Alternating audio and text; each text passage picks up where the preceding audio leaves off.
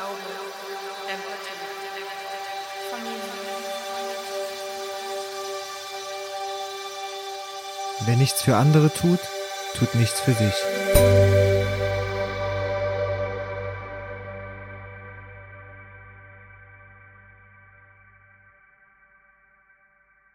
Das war ein Zitat von Johann Wolfgang von Goethe und damit herzlich willkommen zu unserem Psychologie-Podcast Wieso wir.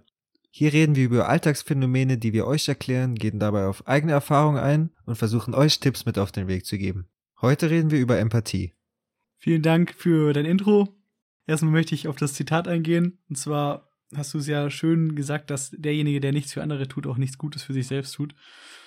Und das Ganze wollen wir natürlich heute aus der Perspektive der Empathie durchsprechen und wieso wir denn auch gerne mal was geben können oder mit anderen mitfühlen sollten, damit es uns selbst auch gut geht, da wir ja auch soziale Wesen sind, wie wir alle wissen. Doch bevor ich anfange, würde ich dich gerne mal fragen, was für dich Empathie ist und wie du es beschreiben würdest. Also generell denke ich einfach nur an Mitgefühl, wenn ich Empathie höre, kenne aus dem Studium aber natürlich noch die wissenschaftliche Definition, welche Empathie in drei unterschiedliche Komponenten aufteilt. Wir haben auf der einen Seite die kognitive Empathie, welche das rationale Verstehen von Gefühlen beschreibt. Dann haben wir die soziale Empathie, welche das Leben in Gruppen und das sich einbringen beschreibt. Und die emotionale Empathie, wo wahrscheinlich die meisten Leute immer dran denken, welche sich einfach nur auf das Mitfühlen bezieht. Ja, das trifft es eigentlich schon ganz gut. Ich kann ja mal sagen, was eben in der Studie, die ich heute herangezogen habe von Person und Kaionius, eben da genannt wird unter dem Begriff Empathie. Ja, und bitte. zwar sprechen die davon, dass es eine auf sprechen die davon, dass es Gefühle sind, welche auf andere ausgerichtet sind und diese durch wahrgenommen durch das wahrgenommene Mhm. Wohlbefinden des Gegenübers zustande kommen. Das heißt, ich nehme mein Gegenüber wahr, inwieweit es ihm gut oder schlecht geht und dadurch entwickle ich eben auch Mitgefühle oder kein Mitgefühl oder, oder eben verschiedene Gefühle für mein Gegenüber. Das Ganze kann oder wird auch in dem Paper als Quelle von Moral angesehen. Das heißt, dass das so ein Grundbaustein ist, um sowas wie Moral überhaupt zu entwickeln. Dass wir also das Gefühl dafür haben, dass unser Handeln anderen schaden kann oder eben auch anderen gut tun kann und dadurch eben auch ein moralisches Verständnis davon haben, was gut und was schlecht ist. Und eine Sache, die jetzt so nicht explizit in dem Paper drin stand, die ich aber trotzdem recht interessant fand, weil es meiner Meinung nach recht gut zur heutigen Zeit passt, ist die politische, ja, das politische Geschehen, welches zurzeit vorhanden ist. Und ich wollte dich da mal fragen, ob du da das Gefühl hast, dass wir politisch irgendwelche Themen haben, die Mhm. Empathie erfordern. Ja, fast jedes würde ich behaupten, weil ja, also ich meine, ob ich das jetzt auf Palästina und Israel beziehe, wo ich jetzt auch auf keinen Fall irgendwie Stellung beziehe oder sonst irgendwas, oder ob ich das auf geheime Lager, die gar nicht mehr so geheim sind mittlerweile, in China beziehe. Da kommt in jedem Thema äh, Moral oder noch im viel engeren Sinne Empathie auf jeden Fall vor. Mir ist es tatsächlich darum gegangen, in der deutschen Gesellschaft, beziehungsweise ja auch so ein bisschen kulturell verankert vielleicht. Aktuell, erstmal akut gibt es eine Lage, welche mir jetzt spontan eingefallen ist, und eine, die ein bisschen weiter in die Zukunft gerichtet ist. Also akut wäre es natürlich erstmal, um Also das mal innenpolitisch vorwegzunehmen. meinst du mehr? Genau. Ja, ich meine, äh, über Corona brauchen wir gar nicht zu reden, wie sich das Ja. da teilweise ähm, Das auswirkt. wäre jetzt das Akute gewesen. Ob ich jetzt halt einfach auf andere Rücksicht nehme oder unbedingt, was weiß ich, meine Impfprivilegien jetzt direkt brauche, etc. Also, ja, den Rest kann man sich auf jeden Fall selber dazu spinnen. Was du jetzt aber sonst meinst, abgesehen vom Akuten, kann ich ja gar nicht Also genau das war tatsächlich das akute Beispiel, das ich gemeint habe. Dabei ging es mir nicht darum, dass äh, Menschen als Individuen eben Empathie empfinden müssen oder sollten in dieser Situation, sondern dass äh, Hm. die junge Gesellschaft ja vor allem eine gewisse Empathie haben muss für die ältere Gesellschaft in unserem Lande und eigentlich ja zurzeit weltweit auch. Dadurch, dass äh, die Jüngeren eben sich in gewissen Dingen ein bisschen mehr zurücknehmen müssen und auf einige Dinge eben verzichten, dafür, dass eben die ganze Gesellschaft davon profitiert. Genau, und dieses ganze gesellschaftliche Ding kann man aber auch noch umdrehen auf eine Sache, die in Karlsruhe vor kurzem beschlossen wurde. Vielleicht ist das ein Anhaltspunkt für dich. Nee. Okay. es, geht mir um die Klimapolitik, Ach so. weil das natürlich auch eine Sache der Ja. Empathie ist, beziehungsweise der, ich weiß gar nicht mehr, wie der Begriff dafür ist, ähm, ja, ist ja nicht der Generationenvertrag, sondern so, ja, so eine gesellschaftliche oder über Generationen hinaus vorhandene ja, Zusammenarbeit, die sich eben darauf stützen muss, dass man nicht den, den Planeten jetzt verbraucht, wie er jetzt ist, sondern eben auch darauf achtet, dass mal die Jüngeren was davon haben. Das ja. ist mir halt dahingehend noch gekommen, dass die aktuelle Generation eben ein Empathieverständnis beziehungsweise auch ein Gefühl dafür bekommen muss, wie es eben den nächsten Generationen damit geht, wenn wir den Planeten eben nicht ordentlich behandeln. Ja, wobei ich dazu das, aber auch noch sagen muss, dass ich finde, dass man da nicht nur die nächste Generation irgendwie oder die nächsten Generationen im Blick haben sollte, sondern dass man da auch empathisch gegenüber der Natur, den Tieren und was auch immer sein kann. Also meiner Meinung nach bezieht sich Empathie im weiteren Sinne nicht nur auf Menschen. Ja, also in der in der Ausrichtung, wie es jetzt in dem Paper ist, da ging es ja darum, dass äh, es Gefühle sind, die eben gegen andere gerichtet sind, beziehungsweise auf andere. Mm, das heißt, es ist schon yeah. auf Personen gerichtet. Aber, das ist ein ganz guter Stichpunkt eigentlich schon von dir, es gibt eine sogenannte Empathie-Altruismus-Hypothese und die besagt, dass aus der Empathie heraus Altruismus entsteht und dass das eine Kernkraft ist, die eben daraus entsteht.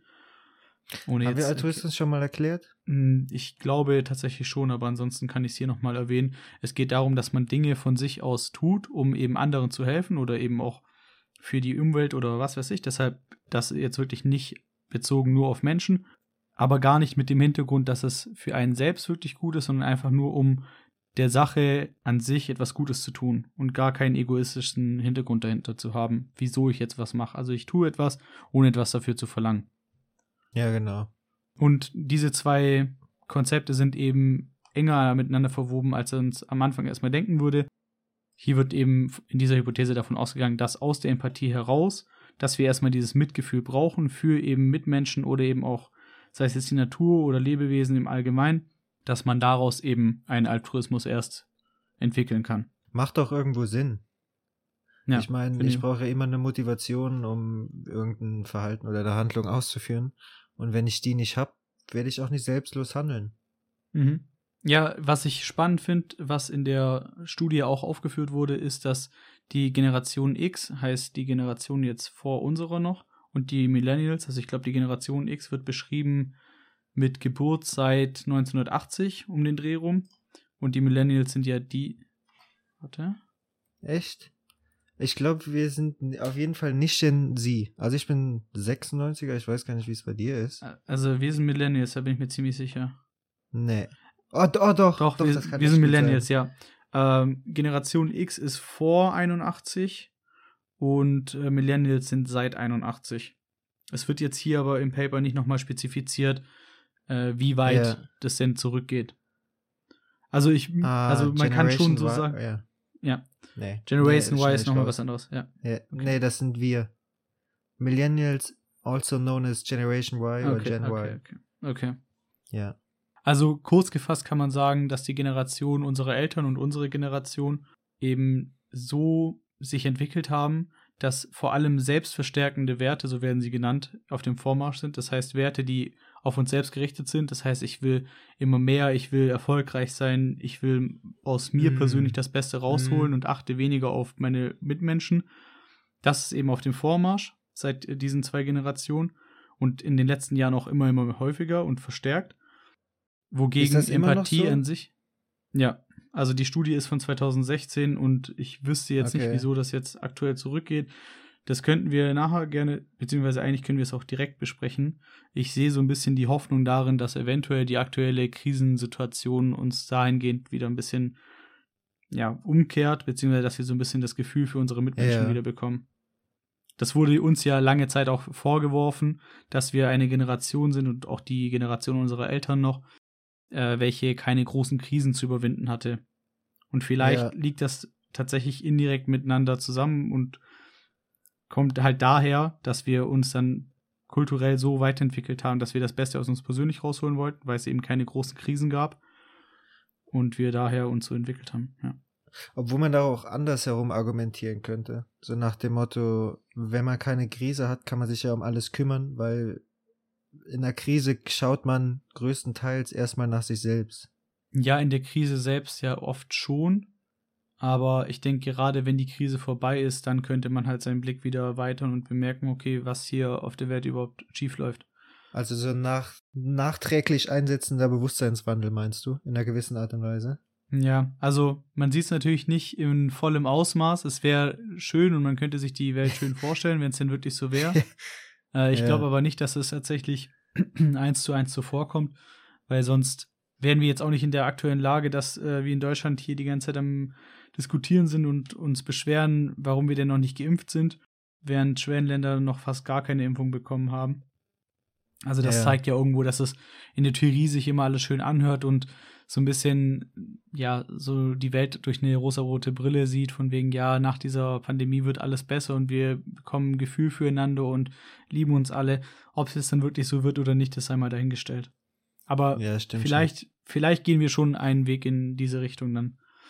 Sehr schön. Ja. Aber jetzt zurückkommt auf deine Aussage, dass das mit den selbstverstärkenden Werten immer noch andauert. Also ich persönlich nehme auf jeden Fall in den letzten Jahren deutlicher wahr, dass es sich mehr um Diskriminierung und ähnliche Sachen gekümmert wird und auch noch mal mehr um Umwelt, auch wenn das, ich glaube in den 90ern kam das mal schon mal auf oder 80ern. Da sind wir jetzt wieder bei irgendwelchen äh, ja, Jahreszahlen, die ich nicht genau ja. benennen kann, aber ich muss sagen, dass ich schon das Gefühl habe, dass mehr darauf geachtet wird, dass es vielen Menschen gut geht. Zumindest in der, in der jüngeren Generation. Also es sind ja schon deutlich mehr Leute jetzt sich am stark machen gegen Rassismus, gegen Sexismus, bei Feminismus, ähm, Homophobie oder was weiß ich. So was ich vor zehn Jahren zum Beispiel, vielleicht hatte ich damals auch einfach nicht das Umfeld oder ja. die Begegnung damit, aber ich habe schon das Gefühl, dass man sich dahingehend im Moment stark verändert, was ja auch für Empathie spricht. Ja, äh, an sich auf jeden Fall schon. Vor allem, wenn es äh, Leute sind, die nicht aktiv aus dieser Bubble kommen, beziehungsweise aus dieser Minderheit stammen, die sich dann eben für Minderheiten einsetzen. Ich denke aber, es ist auch interessant, sich mal Gedanken darüber zu machen, wer diese ganzen Gedanken denn äußert und von wem die kommen. Das sind ja oftmals kommen diese Aktionen nicht von etablierten Leuten oder Unternehmen oder was weiß ich, sondern es kommt wahrscheinlich zu großem Maße auch dadurch zustande, dass wir in den letzten vier bis fünf Jahren immer mehr vorfinden, dass kleine Menschen mit, also du weißt, was ich meine mit kleinen Menschen, auf den ersten Blick unbedeutende ja. Menschen eben ein großes Sprachrohr bekommen durch das Internet und einfach dieses Thema Social Media viel, viel größer geworden ist, als es noch vor fünf Jahren war. Natürlich gab es vor fünf Jahren auch schon Facebook, aber äh, ich habe das Gefühl, dass vor allem Instagram zurzeit wirklich massiv als äh, solche Plattform genutzt wird um auch mal nicht nur mitzuteilen, hey, guck mal, ich war letztes Jahr da und da im Urlaub, sondern hey, das sind meine politischen Ansichten. Äh, lasst euch impfen, yeah, äh, yeah. kämpft gegen Rassismus, lebt ein bisschen ökologischer und so weiter. Das heißt, viele Leute sind so, ja, ohne das jetzt abwertend zu meinen, so ein bisschen politische Blogger geworden, obwohl die eigentlich privat ja, nee, unterwegs verstehe. sind. Ja. Auf den Plattformen. Nee, vielleicht liegt es auch daran, dass man einfach, oder ich jetzt einfach mehr mitbekomme. Schon gut möglich. Ja, ja, das kann natürlich auch sein, klar.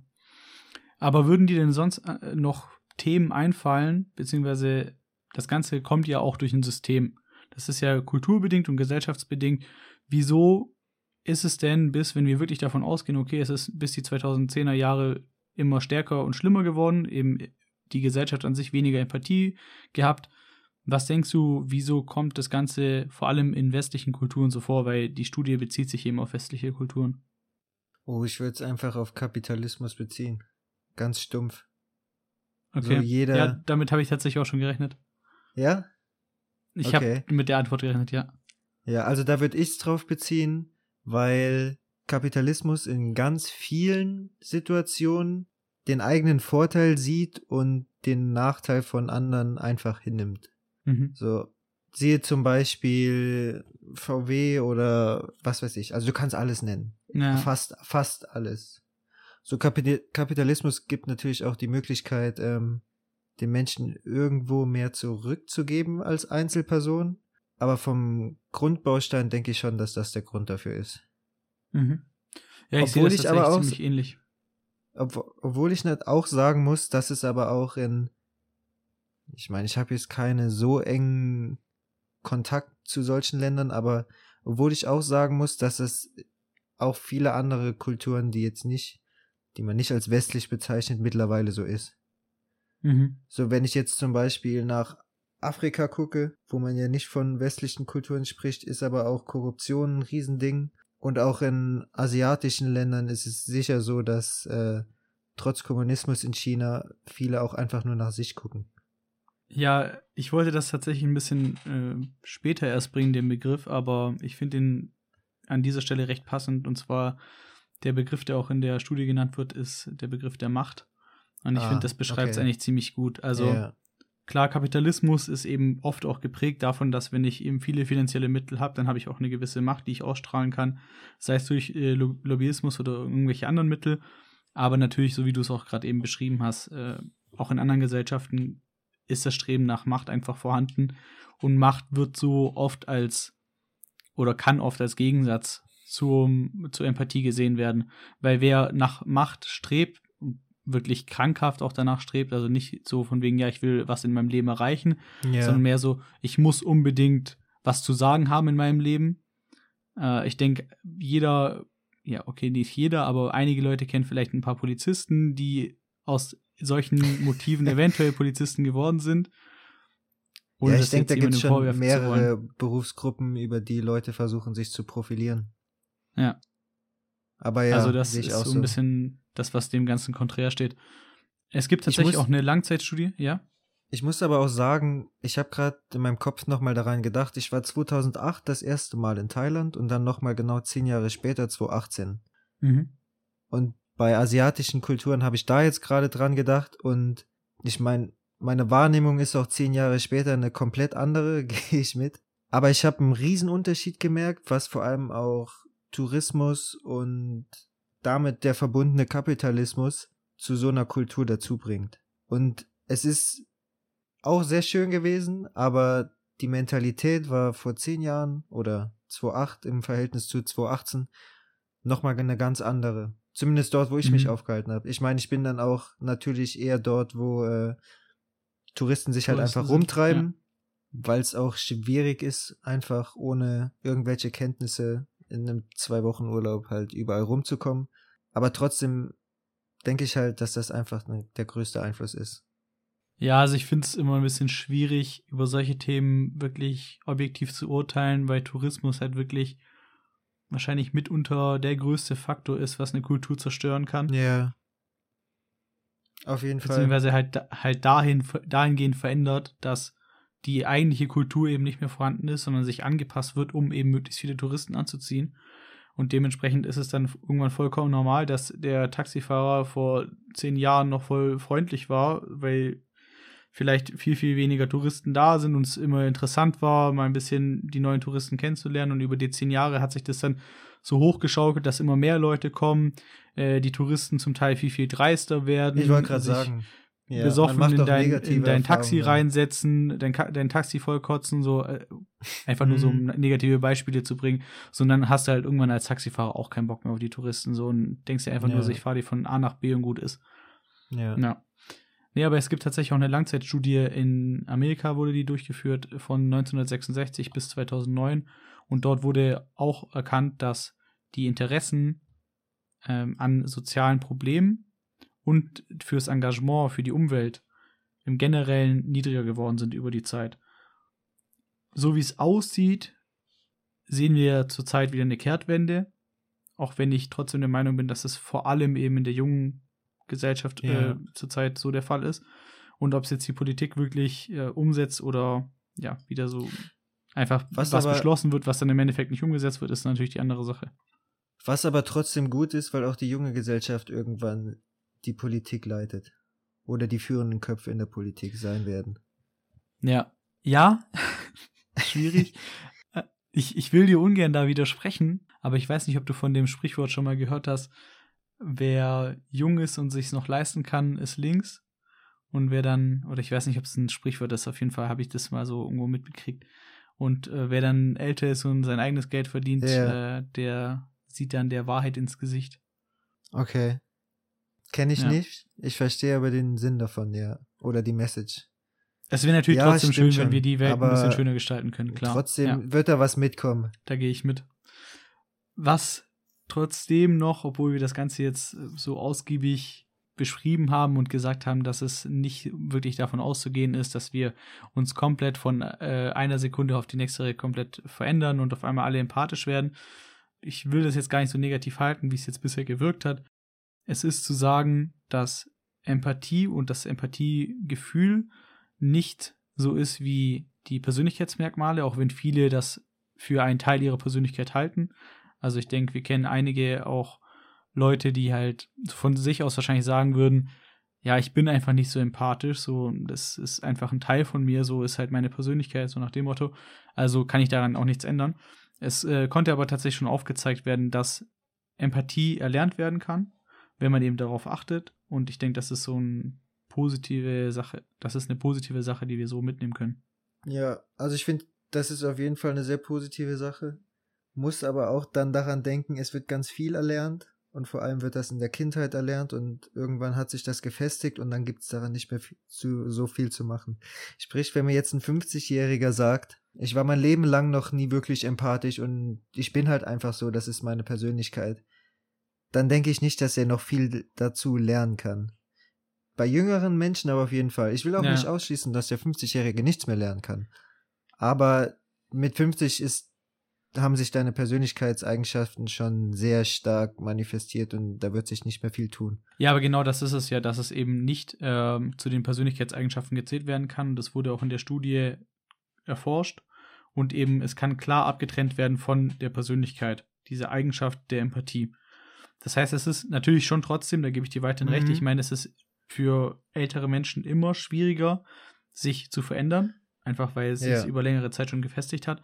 Aber trotzdem wird es der 50-Jährige, dem wird es trotzdem leichter fallen, empathisch zu werden, als jetzt auf einmal äh, extra äh, die extra Version anzutreiben und zu sagen, okay, ich war jetzt bisher immer in mich gekehrt und jetzt auf einmal gehe ich in irgendeinen Ja. neuen Beruf und werde jetzt der super Entertainer.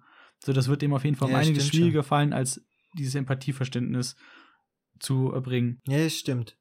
Und bei Verständnis sind wir tatsächlich auch schon wieder beim richtigen Begriff. Es wurde nämlich in der Studie unterschieden zwischen emotionaler Empathie und kognitiver Empathie. Du hattest ja auch beide schon genannt. Ah, ja. Und da wurde darauf eingegangen, dass vor allem die emotionale Empathie eben einen großen Zusammenhang aufweist zum Wohlwollen, also dass ich ein Gefühl dafür habe von mir heraus, dass es den Menschen in meiner Umgebung gut gehen soll. Und auf den Wert des Universalismus, das hört sich jetzt erstmal ein bisschen komisch an, aber das beschreibt quasi dieses Gefühl aus dir heraus, dass wir alle eins sind. Als Weltbevölkerung, Mm. als, äh, als Erde und so weiter. Und dieses Gefühl eben steht in engerem Zusammenhang mit der emotionalen Empathie. Das heißt, dass wir auch wirklich mitfühlen können und nicht nur, also auch schon mit der kognitiven Empathie, aber da eben nicht so stark. Das heißt, es bringt einem nicht allzu viel, wenn man verstehen kann, wieso es meinem Gegenüber jetzt schlecht geht und dann versuchen ihm zu helfen, als wenn ich wirklich emotional mich darauf einlasse und eben auch emotional verstehe, wie es ihm gegenüber Ja. geht und dann eben diese Emotionen auch mittrage. Das macht ja aber auch einfach Sinn. Ja. So, also auch bezogen jetzt vor allem auf dieses Wir sind alle eins. Weil, wenn ich dann sozusagen jemand anderem schade, würde ich ja mir selber schaden. Und wenn ich jemand anderem was Gutes tue, dann tue ich auch mir selber was Gutes. Wo wir auch wieder bei Goethe sind. Und das ist, kam jetzt spontan, aber hier habt ihr eure Herleitung zum Zitat. Ja, ist doch gut. Nee, was ich noch äh, sagen will zu den Limitationen dieser Studie, also was man da nicht außer Acht lassen sollte, ist, dass das Ganze durch Selbstberichte entstanden ist. Das heißt, es waren Fragebögen, die ausgeteilt wurden und dementsprechend wurde dann Empathie, ähm, aber auch die Persönlichkeitsmerkmale und äh, die Werte der Teilnehmenden wurden eben dadurch erfragt. Und dadurch, dass ich das dann eben selber ausfülle, dann weiß ich ja auch meistens, was gut und was schlecht ist. Dann kommt das Thema soziale Erwünschtheit wieder dazu. Und was eben auch nicht berücksichtigt wurde, waren Moderatoren. Hm. Es kann natürlich sein, dass ich in einer akuten Lage bin zurzeit, wo es mir einfach nicht gut geht und dadurch eben gewisse Werte, von denen ich eigentlich weiß, dass sie gut sind, jetzt zurückschraube, einfach weil ich erstmal schauen muss, Ja. dass ich selber klarkomme. Und diese Moderatoren wurden da eben ausgelassen. Also Moderatoren sind, für alle, die es nicht wissen, einfach Einflussfaktoren, die einen gewissen Zusammenhang eben wieder weiter erklären können. Das heißt, wenn ich sage, jemand, der umgangssprachlich ein gutes Herz hat, der wird sich auch um seine Mitmenschen kümmern. Der wird äh, dies aber nicht mehr allzu sehr tun, wenn er selbst gerade in einer Notlage ist, weil er sich einfach um sich selbst eben auch erstmal kümmern muss. Ich denke, das hat es ganz gut Ja. beschrieben, was ein Moderator Also sein ich soll, hätte oder? verstanden. Ja, okay. Okay, dann würde ich auch ganz gern damit abschließen, weil ich finde, wir haben einiges heute schon besprochen. Äh, einiges Interessantes auch. Ich habe jetzt nicht alles abgearbeitet, was bei mir auf dem Leitfaden stand, aber ich finde, wir haben das Wichtigste eigentlich äh, durchgesprochen und würde gern Ja. zur Take-Home-Message kommen. Auch wenn ich jetzt den Rückbezug aufs Zitat schon gemacht habe, ich würde trotzdem gerne noch mal ein paar Sätze mehr dazu sagen. Gerne. Und zwar ist die Aussage des Zitats einfach, wie eben schon gesagt, wenn ich jemand anders etwas Gutes tue, tue ich auch mir etwas Gutes. Und ich muss selber sagen, dass ich dieses Gefühl, wenn es anderen gut geht, vor allem Menschen, die mir wichtig sind, und ich das Gefühl habe, hey, bei denen läuft auch alles super, dass das bei mir auch so eine Euphorie hervorruft, die ich persönlich sehr, sehr gerne fühle. Und wenn du halt einfach nichts für andere tust, dann hast du auch nicht die Möglichkeit, dadurch diese Freude oder auch im Endeffekt auch Angst, Trauer oder ähnliches zu empfinden, wie es andere empfinden. Aber ich denke, dass die Freude da auf jeden Fall das Ganze auswiegt. So nach dem Motto, wer nicht empathisch sein will, weil er nicht immer mitleiden will, das macht's auf jeden Fall nicht besser und hilft uns auch nicht dabei, dass wir auf längere Mhm. Zeit hier auf der Welt was Schöneres schaffen können. Ja, vielen Dank für diesen schönen. Ganz, ganz politisch philosophisch heute. Ja, auf jeden Fall. Vielen Dank für diesen Rückbezug. Wie gesagt, zur Take-Home-Message. Was ihr da draußen für euch mitnehmen könnt, zum Beispiel, wenn ihr Mitarbeiter von Wohltätigkeitsorganisationen seid oder eben Leute einfach allgemein davon überzeugen wollt, dass man besser mit seiner Umwelt umgehen sollte oder andere Themen eben, fokussiert euch nicht darauf, was das Produkt dahinter ist oder es bringt einem wenig, dem Gegenüber zu erklären, welche, also kognitiv gesehen, welche Vorteile es denn hat, wenn man sich jetzt so und so verhält oder wenn man jetzt dieser Organisation hilft und der anderen Organisation hilft und so weiter, sondern es geht vielmehr darum, dass man das Gegenüber eben auch emotional aktivieren kann und gar nicht darauf abzielen von wegen, ah, ich hoffe jetzt, der hat unbedingt Mitleid und ich zeige dir möglichst viele Kinder, die äh, in ganz schlechten Umgebungen sind und denen es ganz schlimm geht und hofft, dass der dann wegen Mitleid mir sein Geld gibt oder so, sondern es geht einfach nur darum, dass ich mit einem guten Willen versuche, die Emotionen meines Gegenübers zu aktivieren, damit dieser auch wirklich emotionale Empathie empfinden kann und da eben auch wirklich aus, aus sich heraus dann Lust hat, damit zu helfen. Ich würde dem noch ganz kurz was anfügen. Das Ganze, finde ich, geht auch genau in die andere Richtung. Heißt, wenn ich überlege, was kann ich für jemand anderen tun, dass man nicht über rationale Dinge nachdenkt, so nach dem Motto, okay, der kann mir dann dabei helfen oder dann habe ich die und die Connection oder ich krieg, wie du gesagt hast, hier und da die finanzielle Unterstützung oder was weiß ich, sondern einfach, dass man das Ganze einfach daraus aus der Motivation heraus tut, dass man das gute Gefühl dann bei sich selber hat und bei der anderen Person. Ja. Ist auf jeden Fall wichtig. Und ich denke, das Ganze ist nochmal abschließend zu betrachten, nicht nur auf individueller Ebene, sondern wie wir es ja auch heute schon mehrmals besprochen haben, auf kultureller und auf gesellschaftlicher Ebene. Das Ganze kommt eben durch die Individuen selbst und wenn wir alle ein Stück daran arbeiten, können wir eben die Gesellschaft an sich auch dadurch verbessern.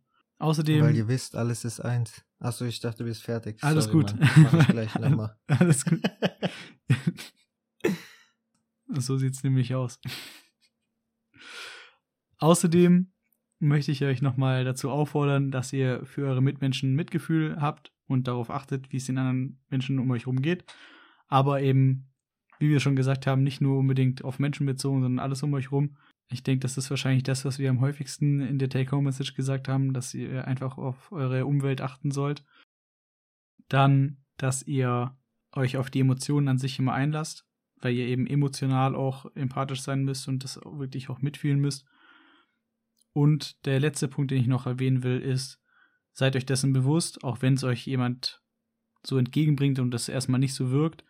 Empathie ist nicht Teil eurer Persönlichkeit, sondern man kann es wirklich erlernen und man kann wirklich daran arbeiten und auch ein Gefühl dafür bekommen. Das heißt, auch wenn ihr ein Gegenüber habt, was erstmal nicht so empathisch wirkt, dann macht es da mehr Sinn, sich dahinter zu klemmen, wenn die Person euch wirklich wichtig ist, dass ihr ihr quasi anlernt, dass sie auch empathisch wird. Das wird auf jeden Fall einfacher sein, als aus einer introvertierten Person, äh, aus einer introvertierten Person eine extrovertierte Person zu machen. Genau. Das war es eigentlich von mir, wenn du nichts mehr hast. Nichts? All is one. Okay. Ja, und der letzte Rückbezug zum Zitat wäre auch hier wieder, wie du selber sagst, dass wenn man halt die Arbeit, sage ich mal, oder die Mühe da reinsteckt, dass der andere auch versteht oder Empathie erlernt im Endeffekt, dann habt ihr auch insofern was davon, dass er euch besser verstehen kann. Und wer wünscht sich nicht heutzutage verstanden zu werden? Ich denke, das ist ein gutes Schlusswort. So, das wär's dann für heute. Ich hoffe, euch hat die Folge gefallen und ihr seid jetzt alle motiviert, empathischer zu sein und euren Mitmenschen Empathie beizubringen oder zu helfen zu erlernen. Und wenn ihr Fragen habt, Feedback, wir kriegen natürlich täglich tausende Nachrichten von Themen, DMs. aber die sind immer viel zu persönlich. Schreibt uns einfach auf Facebook oder Insta unter Wieso wir, alles kleine zusammen. Und die Literatur findet ihr da auch. Und dann wünsche ich euch eine schöne Woche. Ciao.